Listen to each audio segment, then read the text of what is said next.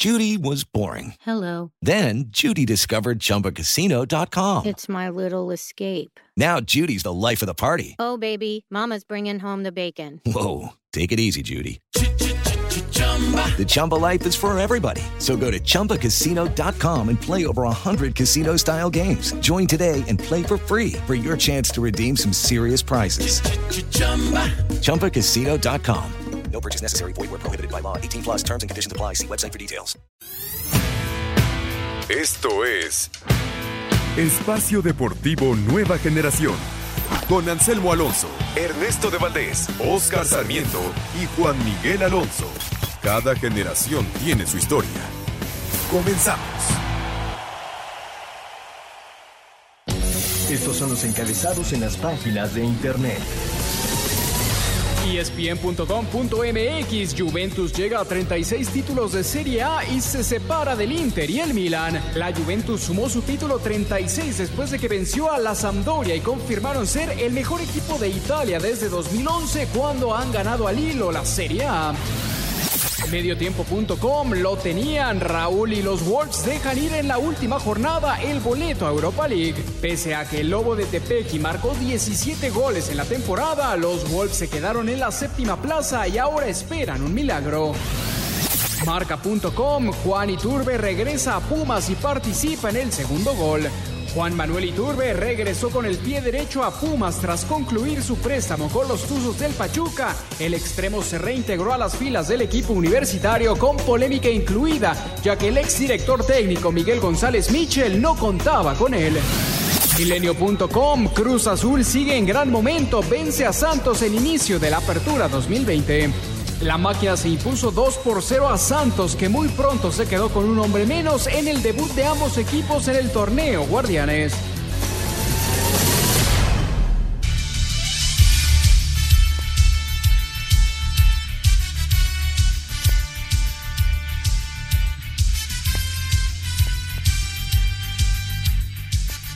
Amigos, amigos, bienvenidos. Esto es Espacio Deportivo Nueva Generación de Grupo Asir para toda la República Mexicana. Como todos, los como todos los domingos, en la producción Mauro Núñez, en los controles Francisco Caballero, Ernesto de Valdés, Oscar Sarmiento y su servidor Juan Miguel Alonso, para hablar una hora sobre lo más destacado de las noticias del deporte. Ya arrancó el Guardianes 2020, ya tenemos cinco partidos, los estaremos discutiendo. Termina la Premier League, el Wolverhampton termina en séptimo lugar, se van a agregar tres carreras de la Fórmula 1, lo estaremos platicando más adelante, al igual que el arranque de las grandes ligas. Pero antes te saludo con el gusto de siempre, Oscar Sarmiento, ¿cómo estás? ¿Qué tal, mi estimado Juan Ernesto? Bien, eh, felices porque ya regresó el fútbol. Me parece que el partido de hoy que tuvimos el domingo por la por mediodía nos dejó un buen sabercito de boca. Ahora, qué autogol. Si nos ponemos a pensar los autogoles más raros, este entra entre el top 5, ¿eh? Sí, fue muy sui generis ese autogol, como que no, no se comunica el portero y el central, y es literal un pase a la red, ¿no? Sí, sí, sí, sí, sí, sí. Ahora, en un er- despeje del portero dejan votar, bueno, viene con muchos eh, descuidos, errores, pero bueno, Pumas consiguió su primer triunfo, que me parecía muy difícil, ¿eh? Sí, ya, ya lo estaremos platicando más adelante. Ernesto de Valdés, ¿cómo estás? ¿Contento de que ya arrancó el béisbol? ¿Qué pasó, Juan, Oscar, amigos que nos acompañan? Muy bien, todo bien, muchas gracias. Ya contento con el béisbol, contento con que esta semana arranca también ya, bueno, reinicia la, la NBA, ya está regresando prácticamente todos los deportes a, esta nueva normalidad. Eh, me gustó el inicio del torneo de Guardianes 2020 Veremos eh, cómo se va evolucionando este tema del coronavirus, también el tema ahora de, la cancelación, bueno, la, postergación del partido de Monterrey por un huracán, en fin, hay varios, hay varios temas ahí complicados en este inicio de Guardianes 2020, pero bueno, ojalá se pueda desarrollar sin ningún problema todo el torneo. Y dos temas que les quería comentar antes de, arrancar con, eh, con el, justamente Guardianes 2020 en su jornada número uno. El tema de Gerardo Arteaga es ya nuevo jugador del Genk de Bélgica, un jugador eh, lateral derecho, rápido, habilidoso, que le, va a venir bien a la selección mexicana, sobre todo en esa posición de la lateral derecha, donde no hay mucho, eh, es, la realidad en el fútbol mexicano, prácticamente no hay laterales de nivel de selección. Y el otro tema, el de Justin Verlander, el pitcher de los Astros de Houston. Houston ya perdió antes de arrancar la temporada a Garrett Cole y, sería un golpe durísimo si Verlander no puede continuar en lo que resta de la temporada. Ya salió a decir el mismo que no se pierde toda la temporada, que él eh, espera estar de regreso lo más pronto posible, pero es un duro golpe para los Astros de Houston en sus aspiraciones por el título de las grandes ligas. Pero ¿cómo, cómo ven el tema este de, Gerardo Arteaga, jugador que se le ha dado la posibilidad de estar en selección, inclusive ya, ya debutó, y es un buen jugador y obviamente estar en un, en un fútbol en Europa, aunque sea en la Liga de Bélgica, es muy bueno, ¿no? Sí, sin duda alguna, y está Omar Gobea. Omar Gobea también juega en esa liga. Guillermo Ochoa se desarrolló en esa liga. Bueno, después de Francia estuvo en Bélgica. Creo que es una gran oportunidad para, para Arteaga para mostrarse en un fútbol diferente. Sabemos que el fútbol europeo y el fútbol mexicano son completamente distintos en cuanto a técnico-táctico se refiere. Entonces creo que es un, es un paso hacia adelante para, su, para terminar su formación y que pueda aprovechar esa gran oportunidad que alguna vez le dieron en la selección. Y Oscarito, es importante para el fútbol mexicano tener más jugadores en el viejo continente. Es correcto, esperemos que Arteaga la, la pueda romper allá en Europa. Me parece importante este fichaje. Vamos a ver si le alcanza y si entra eh, con, y cumple la, lo, los puntos por lo que se lo llevan, porque al principio podemos decir, eh, fue antes eh, un tema, otro tema, pero vamos a ver si el jugador cumple esas expectativas que, que, que lo acomodan en este equipo, ¿eh? que yo Sí. creo que sí puede cumplirlas.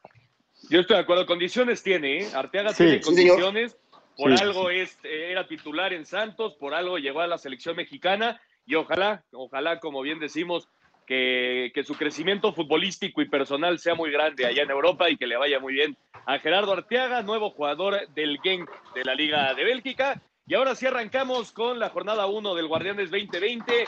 El Cruz Azul, el Cruz Azul, Oscar, sigue demostrando que es el equipo más a tono después de todo el parón. Eh, el cabecita Rodríguez se va expulsado, pero hizo un partidazo. Además, anotó fallando el penal, pero en el, en el, eh, en el, el contrarremate la, la, la manda a guardar. El cabecita, el 44, en un penal que se revisó en el bar, que me parece era muy claro. Después Gutiérrez, este Gutiérrez que, que lo conocimos en la Copa GNP, eh, y la verdad que tiene condiciones, muchas condiciones, puso el 2 por 1 y había Hugo Rodríguez, se había expulsado al, al 14, que obviamente condicionó un poco el juego, pero anda bien Cruz Azul, Oscar. Sí, me parece que vamos a ser repetitivos con esta frase. Es el mejor equipo del, del fútbol mexicano hoy por hoy. Eh, el plantel está muy bien este, planificado, muy vasto. Eh, puedes hasta checarlo, casi cumplen dos o tres este, jugadores por posesión. Eh, juegan muy bien, todos saben a lo que juegan, tienen una identidad de, de- de juego y eso los hace un equipo interesante y candidato al título. Realmente, desde el parón, o sea, ya llevan 16 partidos sin perder y demostrando un buen fútbol. Desde el torneo pasado, eh, la pretemporada, y si le pones este partido de ayer en la cancha de CEU, es un equipo que te demuestra que juega bien al fútbol. Lo dices, el cabecita, qué jugador es. Y ahora, el tema es la portería también, ¿no? Nos vuelven a sacar de onda ahí con, con el portero. Sí, bueno, Corona fue el titular. eh, Jurado no pudo estar por una lesión. Por, por Exactamente. Gudiño fue, fue a la banca, pero Juan, evidentemente está arrancando apenas el torneo, pero sale Cruz Azul como el gran candidato, como el número uno para ser campeón. Yo, yo no creo en grandes candidatos en la jornada 1, Ernesto. Como lo dices, yo creo que es prematuro y también estamos evaluando a un, a un equipo que se queda con, con 10 jugadores al minuto 15 del primer tiempo, ¿no? También. Eso cambia el partido. 10 todo el partido te da ciertas comodidades como para, para generar más espacios y más jugadas. Sin duda alguna, el Cruz Azul anda por una gran racha, está haciendo un- una máquina bien, bien aceitadita, no ha perdido en 16 juegos como menciona Oscar, pero esto ya es la liga, vamos a ver cómo se desarrolla en la liga, porque todos, todos los buenos tramos también tienen sus, sus baches, ¿eh? vamos a ver cuando caiga el Cruz Azul, cómo se recupera, y en caso de que llegue a esta instancia final, que es la liguilla, Vamos a ver si es la buena. Pero yo en la jornada 1 no me atrevería a decir que es el gran favorito. No, creo que es el mejor equipo que anda en este momento, sí, pero no creo que sea el, gran favorito al título. Y ya Por lo que hemos visto, por lo que hemos visto, ¿no se te hace, eh, Juan? Re- realmente hay que ponerle una palomita a Ciboldi. No, Qué gran trabajo y el, y el equipo Sí, está de- este, demostrando, por así con hechos, que es uno de los candidatos número uno. Ahora, ve, hace cambios.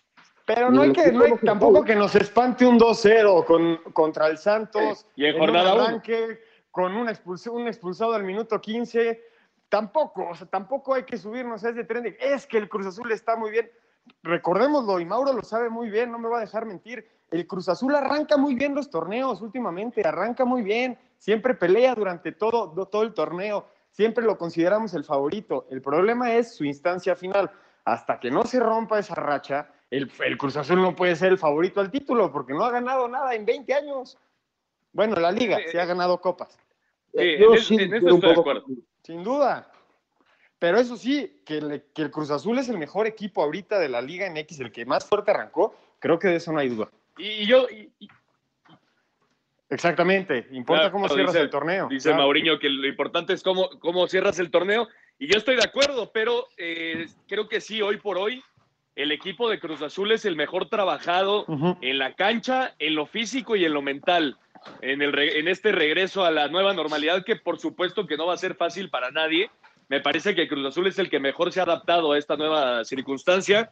Eh, y por parte de Santos, Oscar, ya lo platicábamos, la salida de Gerardo Arteaga les va a pegar y duro. Sí, por supuesto. Ayer, ayer Santos eh, realmente se ve superado, como menciona también Juan, se ve afectado jugando muy temprano con un jugador menos. Eso les cambia el partido y me parece, a ver, si entramos ya a esa polémica, el penal medio riguroso, ¿no? Para mí sí es. Para mí también es. claro. Entra, entra al derete al área. Digo, Yotun, ¿no? Era, era Yotun. Yotun el que entró Ajá, al área. ajá. Levantó la pelota y me parece que sí hay, hay un contacto muy claro dentro del área que, que era penal. Para mí no hay ninguna discusión de que era penal. La roja, para que veas, sí me parece un. Pudo Por- haber sido un poco rigurosa, ¿no? Sin duda, las rojas las están regalando, Ernesto. es. a Lobo Iniestra el día de hoy, eh, la roja de, de- del Santos. Estamos viendo jugadas que se marcan en, otro, en, en otras ligas como amarilla o foul nada más y estamos Sí. expulsando. Hoy a Lobo Iniestra lo expulsan al minuto 90 en una jugada que habían calificado de amarilla y la cambió a roja. Yo no lo puedo creer. Los árbitros están apoyando, yo creo que de más del VAR, porque no están teniendo esa decisión o entran en un estado de, de nervios, de no, la- no, no quiero arriesgarme a yo tomar la decisión y se apoyan. Pero esas amarillas y esas rojas, por favor, es fútbol, hay contacto. Eso de Ah, es que está un centímetro el taco arriba de- del, del botín, por favor, por favor, esto es fútbol, ya te parece otro deporte, ya parece un Sí. deporte olímpico esto. Y penales también, ¿eh? Me parece que, Sí, que la cantidad de penales ha crecido muchísimo con esto del VAR. Eh, obviamente es una buena herramienta, pero yo también creo, y no solo en la Liga Mexicana, que alrededor del mundo ha dejado que desear la forma en la que, la- en la que los árbitros están utilizando esta nueva tecnología del VAR. Este partido, que por cierto se jugó en la cancha de Ciudad Universitaria, hay que recordar que tanto Cruz Azul como el América van a jugar De local. Cinco y seis, cinco y seis eh, partidos de local, eh, no, perdón, hasta la jornada 5 y la jornada 6 respectivamente, van a jugar eh, ya en el Estadio Azteca, esto por la remodelación en la luz que están haciendo en el Coloso de Santa Úrsula, así que este partido se jugó en la cancha de Ciudad Universitaria y vamos a escuchar las reacciones de Robert Dante Siboldi y Almada después de la victoria del Cruz Azul 2 por 0 ante Santos. Gol de Jonathan Cabecita Rodríguez por la vía del penalti y un tanto más obra de Alexis Gutiérrez en gran combinación con Misael Domínguez sentenciaron el triunfo de Cruz Azul 2-0 sobre Santos Laguna. Guillermo Almada, técnico verdiblanco, externó su molestia en contra del VAR y el árbitro central. El VAR es muy quisquilloso en, en cualquier jugada de roce. No estoy cuestionando nada, simplemente estoy diciendo y bueno, si este, nosotros fuimos culpables tenemos que mejorar eso, porque repito, quedar con un hombre menos 80 minutos jugando en la altura, con lluvia, en una cantidad de cosas, es un hándicap muy grande que damos. Y bueno, analizar un poco las cosas que tenemos que corregir con más tranquilidad a partir de, del lunes. al tiempo que Robert Dante Siboldi, estratega celeste. Sin duda que facilitó un poco más ante la expulsión de, del jugador de ellos, al quedar con uno más, tuvimos más posesión, pero bueno, al final eh, se ganó un partido muy complicado y los que entraron, entraron muy bien, supieron resolver y eso hace fortalecer al equipo. Asir Deportes, Edgar Flores. Ningún jugador es tan bueno como todos juntos. Espacio Deportivo Nueva Generación. Un tuit deportivo. Arroba FIFA.com-es. Ciro Inmóvil marcó por triplicado y lleva 34 goles en 35 partidos por hashtag Serie A.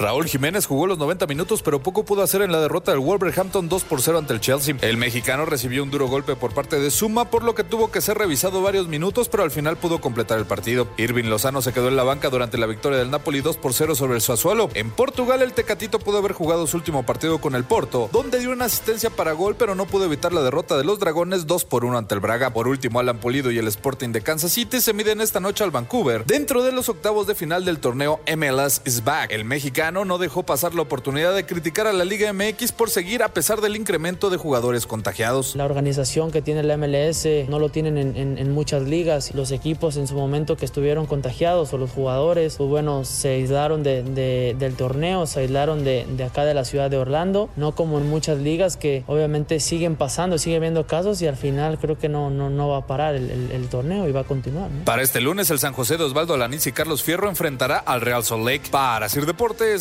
Axel Tomán. Muchas gracias. Ahí está la información de los mexicanos en el extranjero. Se le fue la oportunidad a Raúl Gil. Ya lo estamos platicando un poco más adelante eh, con el tema Premier League, pero oh. se le fue la oportunidad a Raúl Jiménez de disputar Europa con los Wolves. Todavía tienen chances. Hay dos. ¿Sí? Ser campeones de la Europa League y entonces jugarían Champions.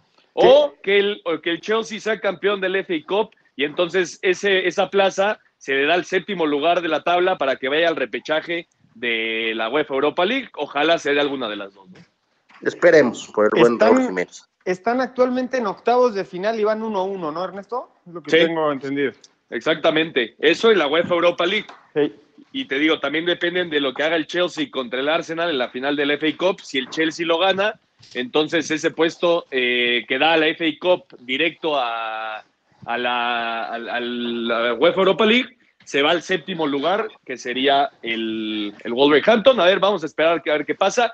Pero bueno, yo yo creo liga- que, que Mauro no quiere que, No, que que- Raúl que juegue Chelsea Europa. ¿no? no, quiere, no quiere que gane el, el Chelsea. Pero bueno, lo, lo cierto es que, que no pudieron dentro del terreno de juego. Al, al final el Tottenham de Mourinho se metió. eh, empataron en puntos, pero por diferencia de goles el Tottenham está ya clasificado a UEFA Europa League, al repechaje de UEFA Europa, League. Ya lo platicaremos un poco más adelante con el tema de Premier League y las Chivas. Las Chivas empataron con León el día de ayer, 0 por 0 en, esto, en estos partidos raros, Juan, donde un 0-0 es muy atractivo, ¿no? Es, Hubieron muchas jugadas de gol. Ángel Mena tuvo tres clarísimas que dejó ir y al final casi lo gana el JJ Macías con un gran remate de cabeza. No sé si la cancha, antes, antes de empezar el partido cayó un tormentón, Ernesto. Y la cancha estaba como muy resbalosa. Yo creo que eso se prestó a que se dividiera muchísimo la pelota y los dos equipos tuvieran bastantes espacios al momento de atacar. Se generan espacios, sí, pero si, si nos vamos a las jugadas puntuales, se generaron no, no muchas jugadas de gol al final, ¿no? Creo que los dos equipos defensivamente muy ordenaditos, muy fuertes. Y mencionarlo, eh, Chivas no tuvo a Vega, Chivas tampoco tuvo a Beltrán por, porque dan positivos con el COVID, que creo que son dos bajas importantes para el rebaño. Sí, sin lugar a dudas le afectó al funcionamiento. Tampoco está el flaco Tena, que también se está recuperando de- del coronavirus. Pero bueno, Chivas saca un empate, Oscar, ante posiblemente el mejor equipo en los últimos años en México, ¿no? Sí, señor, me parece que es un resultado positivo para Chivas, eh, como mencionas, por las bajas que tiene. Eh, lo que dicen de, la lluvia, yo creo que sí te- termina afectando y se hace un partido rápido y resbaloso hasta cierto punto, pero también los porteros, eh, postes, hay que qué raro 0-0 como menciona Ernesto y qué atractivo fue el partido en jugadas. Yo creo que tres jugadas de gol por cada lado, sí, sí tuvimos, pero León me parece que por momentos fue el que intentó hacer más fútbol. Sí, de acuerdo. Y Ángel Mena, raro, Juan, raro que Ángel Mena falle goles tan claros como los que falló, ¿no? Ahora sí que está calentando el angelito, Ernesto. Hay que darle un par de jornadas. Lo siempre lo ha dicho Oscar. Jornada 5 llegan al punto los futbolistas.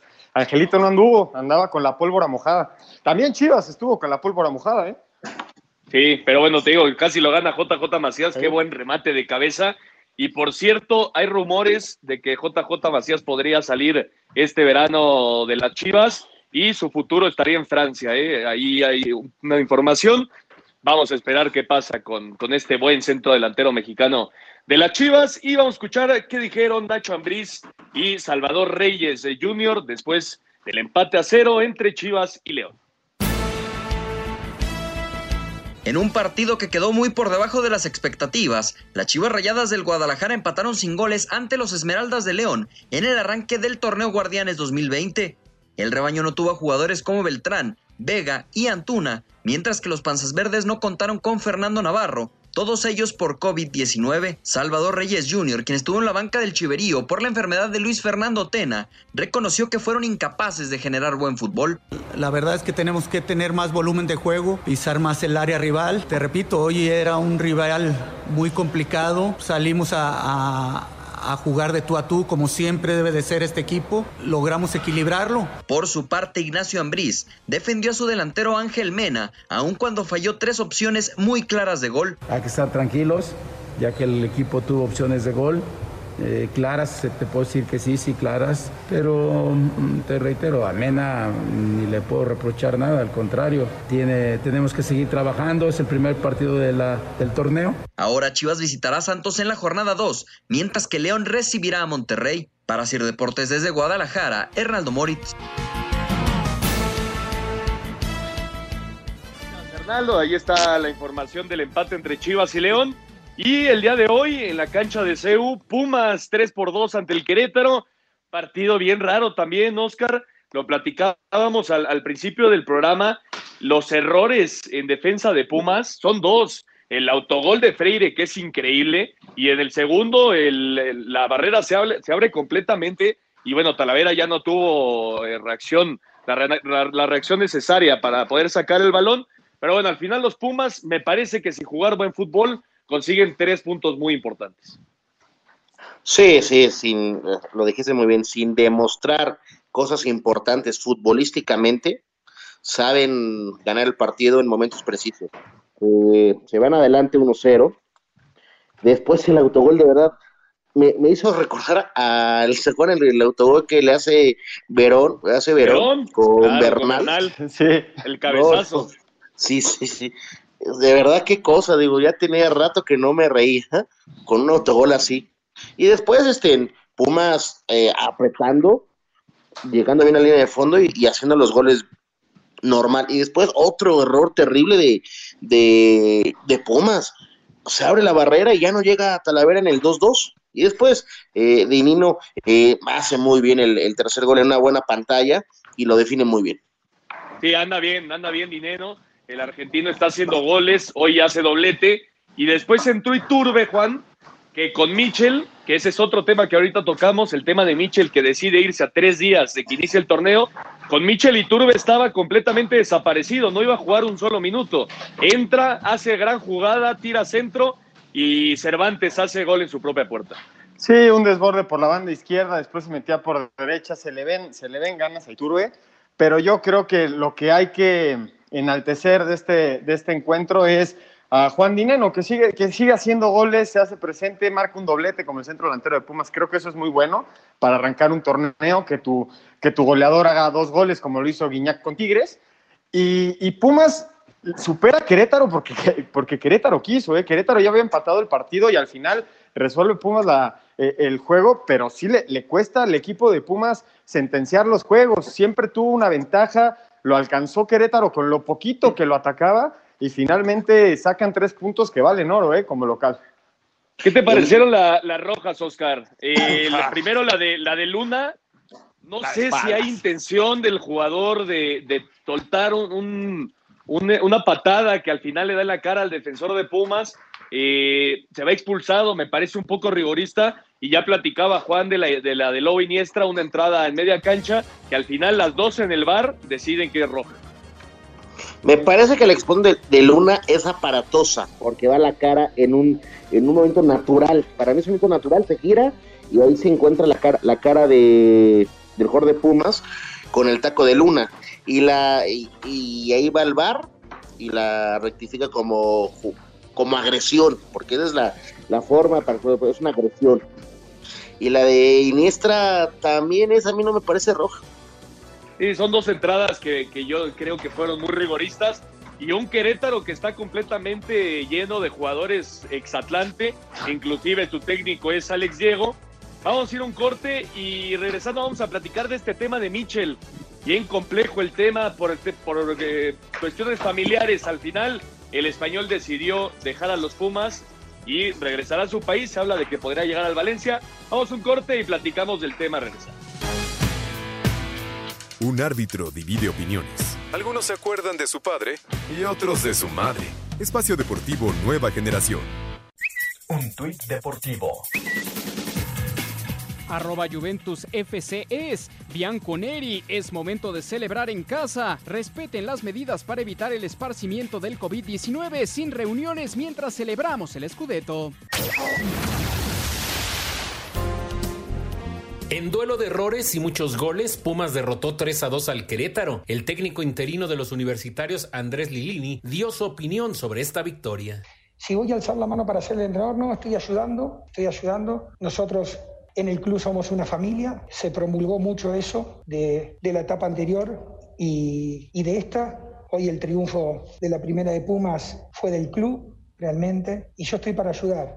Alex Diego, técnico de los Gallos, se dijo conforme con el desempeño de su equipo, pero molesto por la derrota. Pues mira, eh, primero orgulloso de ellos, orgulloso por el esfuerzo, por, porque por muchos lapsos del juego me gustó mi equipo. Y, y bueno, ya después, este, por supuesto, con uno menos es, es condicionante. Eh, y ellos siguieron trabajando, siguieron esforzándose, siguieron yendo para adelante. Y bueno, eh, tengo que reconocerles en ese sentido. Para Sir Deportes, Memo García.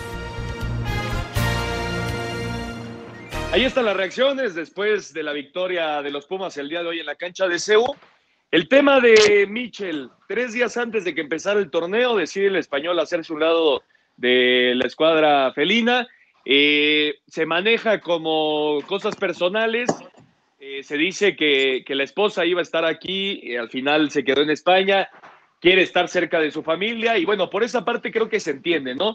Pero también se habla de un posible interés del Valencia por, por, el, por el técnico español. Si es por ese lado dejar un equipo a tres días de comenzar el torneo, me parece que sí. Se le tienen que cerrar varias puertas si algún día quiere regresar a, México, ¿no, Oscar?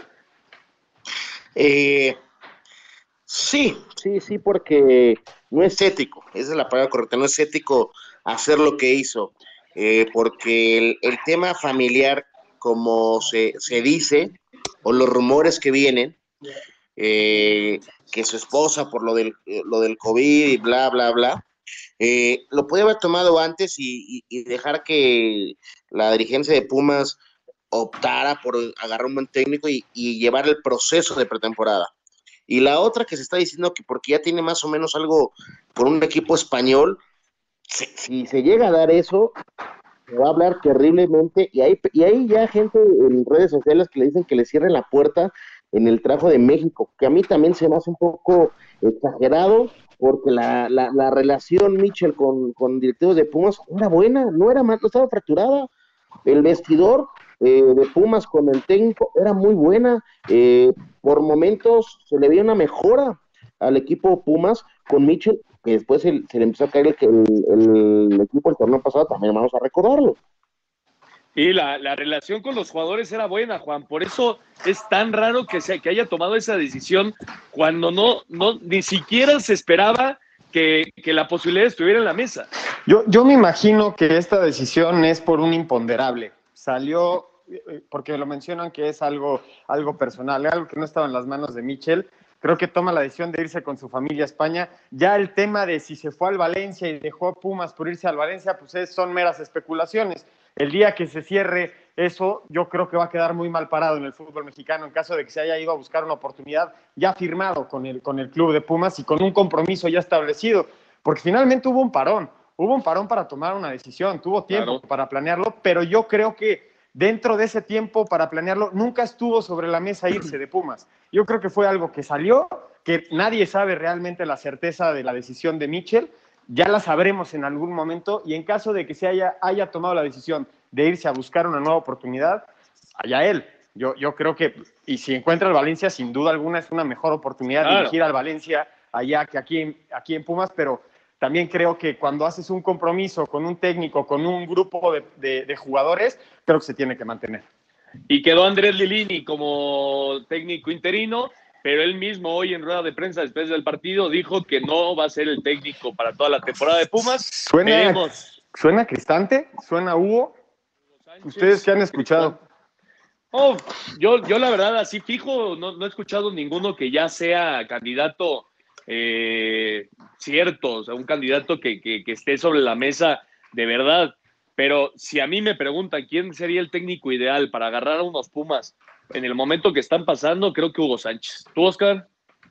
Yo pongo a dos. Eh, Hugo Sánchez por la imagen, por lo que te puede dar como motivador y por también por lo que sabe. Y Ricardo Lavolpe. Ricardo Lavolpe es, un- ajá, es un tipo que sabe trabajar muy bien con los chavos. Esa Sí, también es una virtud. Es también una él- virtud. Y es lo que está in- intentando Pumas, ¿no? ¿Tú, Juan? Sí, señor. Sí, señor. Eh, yo, yo me uno con ustedes. Creo que Hugo Sánchez, Hugo Sánchez ya fue bicampeón. Claro. Fue campeón con Pumas como jugador, fue bicampeón como técnico. Recordemos que solo ha habido dos bicampeones en torneos cortos, León y Pumas. Entonces creo que Hugo Sánchez tendría una, como dices tú, Ernesto, una gran imagen e influencia en un equipo y lo verían hacia arriba. Creo que funcionaría mucho para la actitud, el ambiente, la camaradería y, y totalmente se vería plasmado en el juego. Creo que Pues Hugo. Sánchez podría ser el gallo. Claro, veremos, veremos quién queda al final al frente de estos Pumas, pero por el momento ya consiguieron sus tres primeros puntos del torneo y esa es una gran noticia para los del Pedregal. Y el partido que arrancó con este Guardianes 2020, el Tigres contra Necaxa, va a ser un, torneo muy largo para el Necaxa, Juan, y Tigres no es, no es eh, común que empiece tan bien los torneos, ahora sí lo hizo y con un Gignac en, un momento muy bueno con dos goles.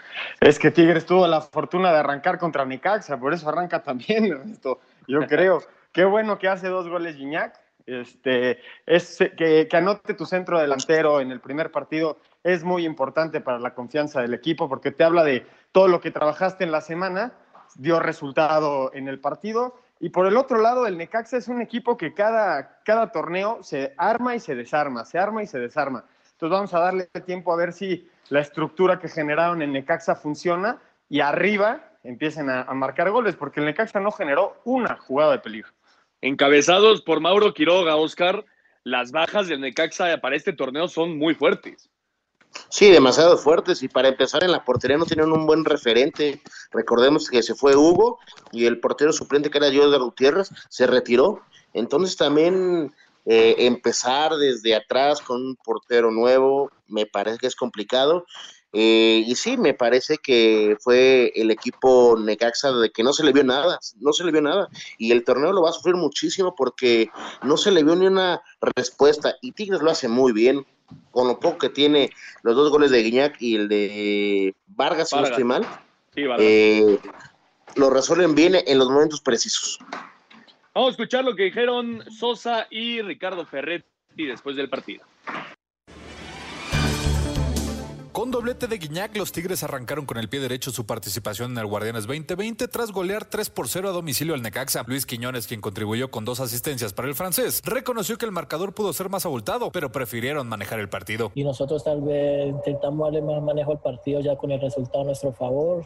Después encontramos el tercer gol que ya nos dio más tranquilidad y cerramos el partido ya dándole manejo y yo creo que el equipo mostró madurez, se vio sólido a las líneas y bueno, vamos a seguir trabajando. A pesar de la derrota, el técnico de los hidrorrayos, Alfonso Sosa, considera que hay cosas rescatables y esperanzadoras de cara al resto de la liga. Hay que mejorar muchas cosas, sobre todo las que dejamos de hacer en el primer tiempo, los goles que nos, que nos han metido, el funcionamiento, el equipo dio un giro importante y es un parámetro que tenemos para pensar que conforme vayan avanzando los días, los entrenamientos, el equipo tiene que ir mejorando. Bueno, es cuestión de, de trabajar mucho. Para hacer deportes, Axel Tomán.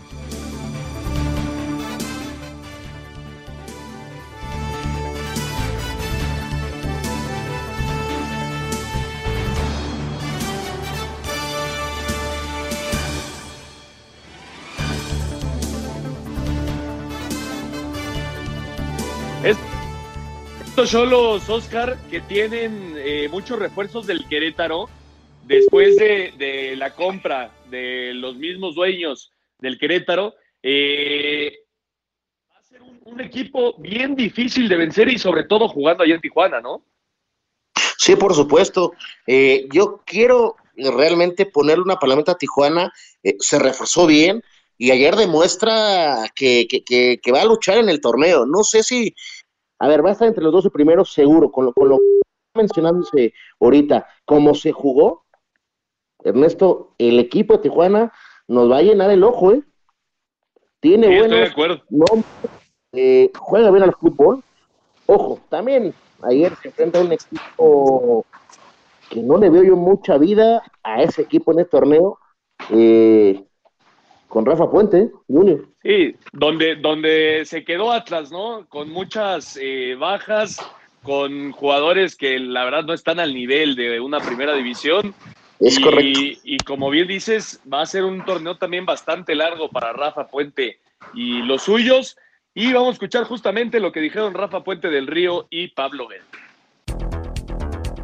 Con goles de Miller Bolaños, Jordi Cortizo y autogol de Martín Nervo, los Cholos de Tijuana abrieron con el pie derecho su participación en el Guardianes 2020 al derrotar 3 a 1 al Atlas dentro de la jornada 1, mientras que del lado de los rojinegros descontó Luciano Acosta. Al final, el técnico del conjunto fronterizo Pablo Guede, quien hizo su debut al frente de este equipo, habló de esta primera victoria. La verdad que me voy muy satisfecho porque mi gran duda a la hora de, de enfrentar estos 3-4 partidos es si vamos a poder aguantar el ritmo futbolístico de los 90 minutos o sin haber jugado ningún partido amistoso contra rivales que mínimo jugaron tres o cuatro partidos amistosos. Pero creo que lo suplimos con mucho corazón y eso me da la pauta de que el equipo quiere. Por su parte, el estratega de los rojinegros, Rafael Puente del Río, señaló. Con la frustración de la derrota, ¿no? Sin embargo, con la satisfacción del esfuerzo de los jugadores, yo considero que el partido en el primer tiempo fue muy bueno, que de haber sido contundentes, pues entonces habríamos alcanzado o rozado la excelencia. En el segundo tiempo ellos alteraron su estructura. Asir Deportes Gabriel Ayala.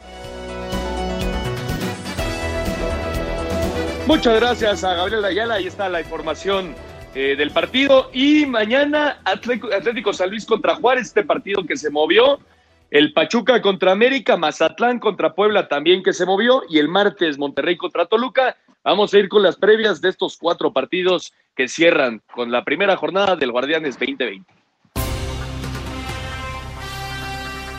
Buenas noticias para el América luego de que el viernes se confirmaran los primeros dos casos positivos de COVID en el club. Este sábado recibieron los 11 resultados que les faltaban y todos salieron negativos, así que Miguel Herrera tendrá equipo completo para enfrentar este lunes al Pachuca, por lo que el técnico asegura que aunque no llegan de la mejor manera, no hay pretextos para salir con los tres puntos del Hidalgo. Mucho que trabajar, por lo menos para lo que yo pienso que el América tiene que dar. Yo no es poner pretextos, uno trata de llegar siempre a la fecha uno con el equipo lo mejor preparado, físicamente bien, todo. No tenemos ningún pretexto, no, el 27 tenemos tenemos que sumar nuestros primeros tres puntos. Las Águilas están citadas el lunes en el club para de ahí salir en dos camiones hacia Pachuca directamente al estadio, con la finalidad de evitar riesgos de contagio. Para Sir Deportes, Axel Tomán.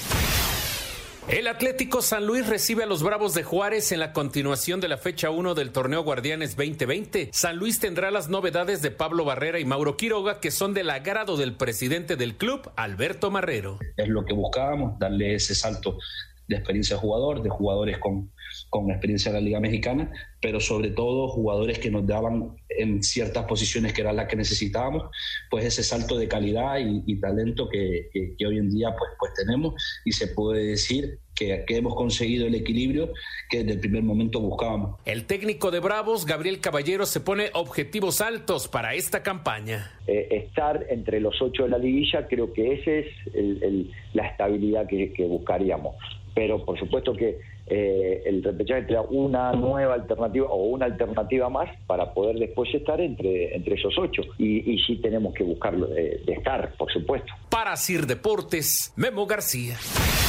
Por los fuertes torrenciales y tormenta eléctrica que están impactando el noreste del país, Nuevo León y la metrópoli regimontana, a consecuencia del huracán Ana, el partido Rayados Toluca del torneo Guardianes 2020 ha sido pospuesto para el martes próximo. Lo anterior fue informado por la Liga MX y el Club Monterrey.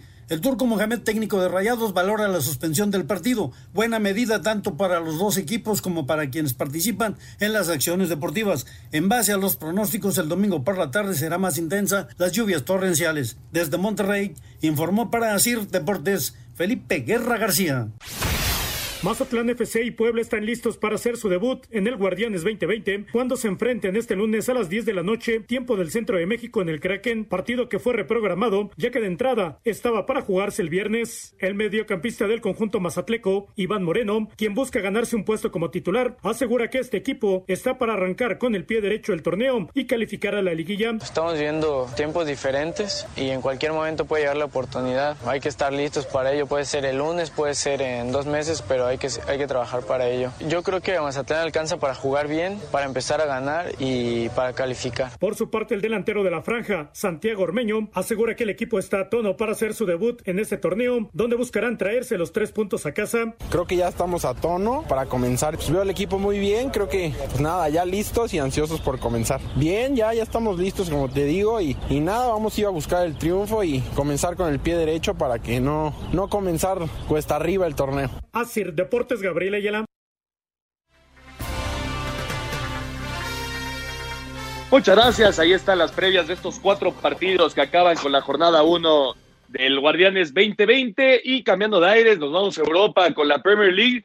Se acabó la temporada en Inglaterra, el Liverpool obviamente ya era campeón, se quedaron a un punto del récord del Manchester City de 100 puntos, eh, rompieron el récord de más partidos ganados en una temporada, gran torneo para los Reds y ya lo platicábamos, Juan, Liverpool, Manchester City, United y Chelsea van directo a la UEFA a Champions League. El Leicester City va directo a la UEFA Europa League y el Tottenham se mete al repechaje de la misma UEFA Europa League. Y en caso de que el Wolverhampton la haga buena en la Europa League, podría participar. En caso de que quede campeón o que el Chelsea se corone campeón de la FA Del- Cup contra el Arsenal. De, eh, exactamente, contra el Arsenal. Y el Bournemouth, Watford y Norwich descienden a la Championship. Al final el Aston Villa, muy cardíaco, pero se logra salvar este equipo con muchísima tradición del Aston Villa. Y en Italia, en Italia, Oscar, por novena ocasión consecutiva, la Juventus es campeona de la Serie A. Eh, 83 puntos en 36 partidos, quedan todavía dos, pero bueno, matemáticamente ya son campeones. Título 36 en la historia de la vecchia señora del Cacho. Sí, no, la Juve por y, y a quién tiene, ¿no? ¿Cómo se no se cansa Cristiano Ronaldo de levantar títulos, de ganar cosas? Eh, lo dices, nueve títulos seguidos, qué cosa, qué récord. Por eso está tan marcado de los brazos, Oscar. No se, leva- no se cansa de levantar copas. Ese, eso es lo que hace de ejercicio, ¿no? Exactamente. Oye, y en cuanto a goles, Chiri Móvil le hizo tres hoy. eh, por lo tanto, está tres por encima de Cristiano Ronaldo, que hizo uno nada más, falló un penal el portugués. Y Móvil ya empató también a Robert Lewandowski como el máximo goleador en las ligas europeas. Así que eh, el ya veterano italiano eh, Chiri está buscando ser la bota de oro de Europa, que Cristiano Ronaldo todavía puede, puede pelear, ¿no, Juan? No, bueno, Cristiano Ronaldo yo creo que tiene en la mente ese título también. Lo va a buscar en sus próximos dos partidos. Un corte y regresamos con más. Ningún jugador es tan bueno como todos juntos. Espacio Deportivo Nueva Generación. Un tuit deportivo. Arroba MLB-México. Vaya manera de empezar una temporada histórica. Consigue par de ponches y evita que anote el corredor heredado. Oliver Pérez sigue luciendo. Hashtag Mexican Power.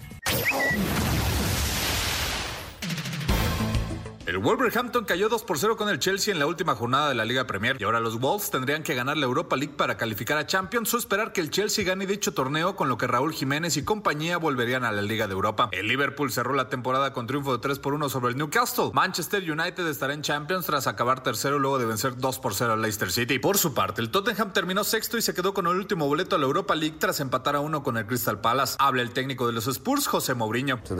Es cierto que hoy no tuvimos la mejor actuación, pero estoy feliz porque se consiguió el objetivo de calificar a la Europa League, con lo que empezaremos la próxima temporada en el mismo lugar donde terminamos esta.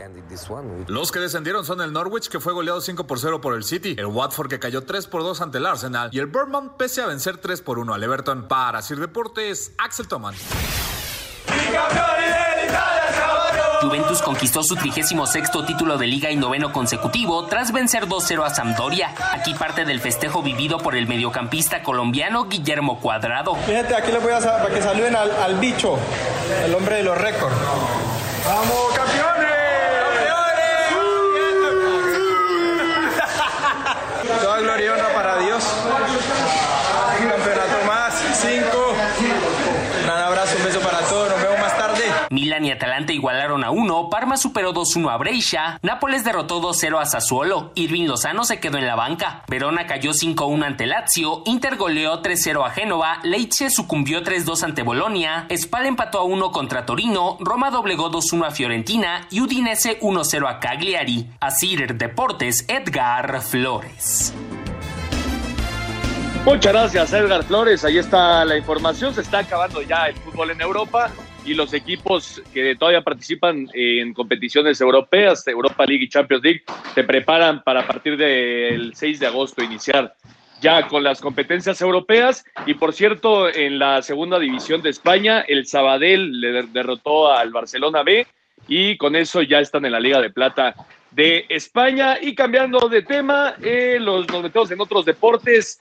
La NFL ya se ya llegaron a un acuerdo jugadores y liga y tendremos temporada a partir del 10 de, 10 de septiembre. No habrá pretemporada, pero parece ser, y si el COVID no hizo otra cosa, tendremos NFL a partir del 10 de septiembre. Vamos con esta cápsula de los protocolos y todo el tema relacionado con el COVID-19 y la NFL.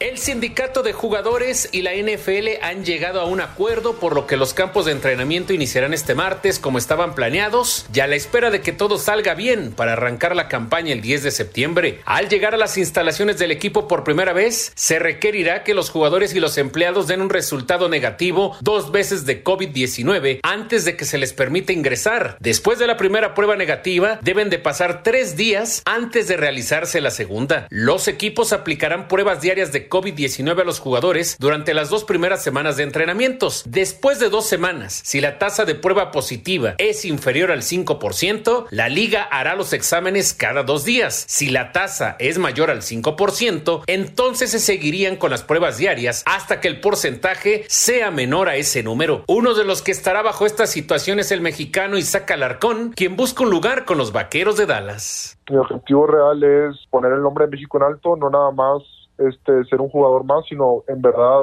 ser parte del equipo, ser un titular ahí. Y mi objetivo, ¿cómo dijiste? Optimista es el mismo. Quiero llegar a ser parte de esos 11. La liga accedió a la petición del sindicato y no habrá juegos de pretemporada. Los jugadores considerados como personas vulnerables o de alto riesgo por coronavirus tienen la opción de no participar en esta temporada. Recibirían 350 mil dólares de salario y una campaña acumulada. Los jugadores que no sean de alto riesgo y decidan no participar recibirían 150 mil dólares. Si se cancelan los juegos, no se pagará a los jugadores, pero habrá un fondo beneficio para que reciban algún salario. El tope salarial se mantiene intacto en 198.2 millones de dólares. Si en algún momento del año hay la posibilidad de tener aficionados en los estadios, para ellos será obligatorio el uso del cubrebocas. La liga mantiene pláticas con los árbitros quienes no tendrán actividad hasta que inicie la campaña, pero se trabaja con ellos lo referente a los viajes, opciones de exclusión y planes de cobertura por enfermedad. La edad promedio de los árbitros es de 52 años. Hay dos opciones de reemplazo por si se enferman. Duplicar las asignaciones semanales del juego o usar equipos más pequeños. Para Sir Deportes, Memo García.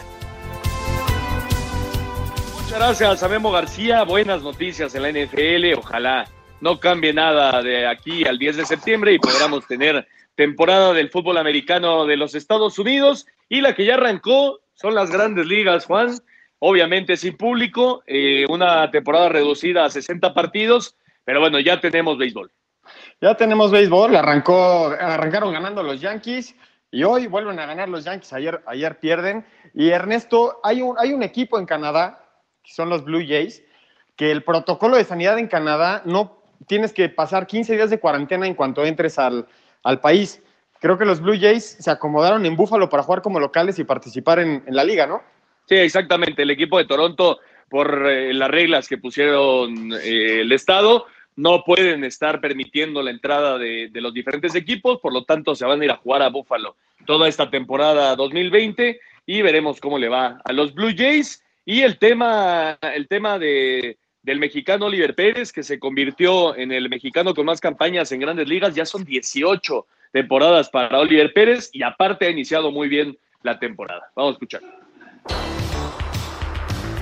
Oliver Pérez se convirtió en el pelotero mexicano con más campañas en las grandes ligas con 18, a lanzar una entrada en blanco con dos ponches en la victoria de los indios de Cleveland sobre los Reales de Kansas City de 9 a 2. Pérez superó a Fernando Valenzuela, Juan Gabriel Castro y Aurelio Rodríguez. Escuchamos a Oliver.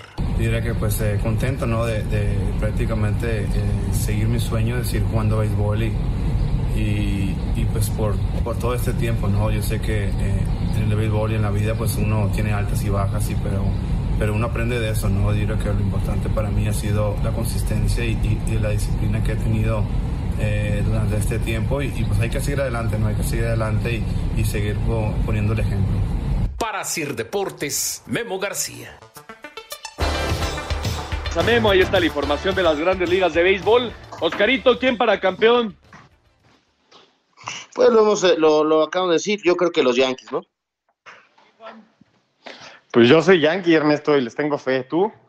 También soy Yankee, pero veo muy, muy fuertes a los Dodgers con la llegada, con la llegada de Mookie Betts. Entonces, me parece que sería la, la, serie mundial soñada si se da ese Dodgers contra Yankees. Es lo que han estado buscando en los últimos años y esperemos que se dé este año con victoria de, del equipo de, de Nueva York. Pero bueno, apenas está arrancando esta temporada y la Fórmula 1 se anunció, Juan, que no se corre en, en, Estados Unidos, no se corre en Canadá y no se corre en México, por lo tanto tenemos nuevas ciudades.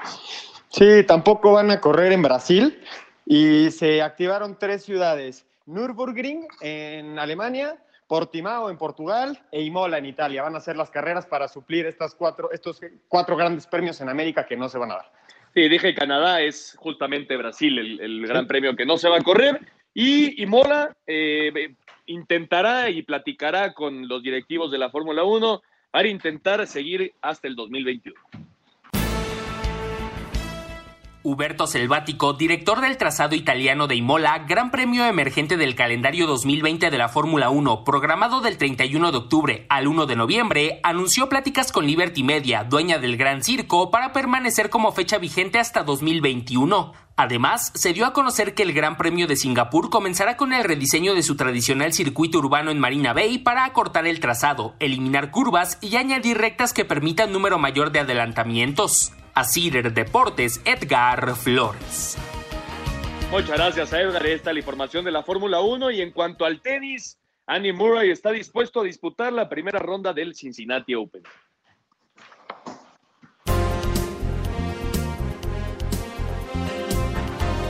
El tenista británico Andy Murray está dispuesto a volver a la actividad incluso desde la fase previa del abierto de Cincinnati en busca de un buen desempeño en el US Open. Aquí un fragmento de sus declaraciones al portal inglés Battle of the Brits. Hace cuatro semanas éramos bastante escépticos, pero mi entrenamiento la semana pasada y durante este evento está enfocado a ponerme en forma de cara al US Open.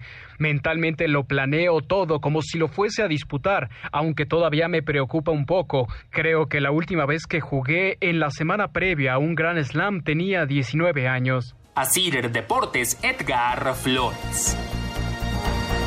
Y este jueves arranca o reinicia la NBA, la temporada del básquetbol de los Estados Unidos en el complejo de ESPN allá en Disney en Orlando y tenemos la información de los partidos de pretemporada que ya iniciaron. Aquí están todos los resultados. A cuatro días para la reanudación de la temporada 2019-2020 de la NBA en la burbuja de Orlando, Florida, los equipos continúan con su preparación. Este domingo, el Thunder de Oklahoma City derrotó 102 a 97 a Filadelfia. Por su parte, los Celtics de Boston superaron 117 a 103 a Phoenix, mientras que los Pacers de Indiana vencieron 118 a 111 a los Mavericks de Dallas. Por su parte, Toronto superó 110 a 104 a Portland. En estos momentos, Houston se mide a Memphis. Para este lunes, Washington se enfrenta a los Lakers de Los Ángeles, Sacramento a los Clippers de Los Ángeles, Utah ante Brooklyn, Orlando ante Denver y Nueva Orleans se enfrenta a Milwaukee. Asir Deportes Gabriel Ayala. Muchas gracias a Gabriel Ayala. Recordarle a la gente, Juan, que esta reactivación de la NBA solo van a jugar los equipos ya clasificados a postemporada o los que todavía tengan alguna posibilidad de entrar hay varios equipos que ya no van a estar eh, en esta temporada, ¿no? Sí, se descartan los equipos, como, como dicen los basquetboleros que tiraron la temporada, que ya no participan ni tienen ningún tipo de probabilidades para, para luchar por el título. Creo que es una buena decisión porque se, se reduce riesgo eh, en, en, cuanto a probabilidad se llama. Y el arranque, el partido de arranque que hay en la NBA, Ernesto, está muy atractivo. Lakers contra Clippers. Ah, espectacular. LeBron James contra Kawhi Leonard, dos de los grandes jugadores hoy por hoy en la liga. Y de la conferencia oeste son Lakers, Clippers, Nuggets, Jazz, Thunder, Rockets, Mavericks, eh, Grizzlies, Trailblazers, Pelicans, Kings, Spurs y Suns. Esos son los que están. Y en el este son Bucks, Raptors, Celtics, Heat, Pacers, 76ers, Nets, Magic y Wizards. Esos son los equipos que estarán disputando lo que resta de la temporada de la NBA allá en Orlando, que me parece va a ser diferente pero espectacular. Próxima semana tenemos muchos deportes, Ernesto. Tenemos Liga MX, tenemos NBA. Por fin empezamos a regresar un poco a la normalidad deportiva, ¿no? Mañana regresa a tu América, Oscarito. Es correcto, vamos a ver cómo, cómo le va al Club América en este retorno al torneo ya está acabando el programa, Juan, nos vamos. Nos vamos, muchas gracias por acompañarnos y atento al vuelo del águila mañana. Oscarito Sarmiento, hay que seguir la liga, hay que seguir el béisbol, la NBA y todo, ¿no? Es correcto, hay que seguir pegaditos a la, televisora, disfrutando de esta, este nuevo regreso a todos los deportes. Nos vamos, Oscarito. Nos vamos, gracias. Muchas gracias a todos, nos escuchamos el próximo domingo. Esto fue Espacio Deportivo, Nueva Generación.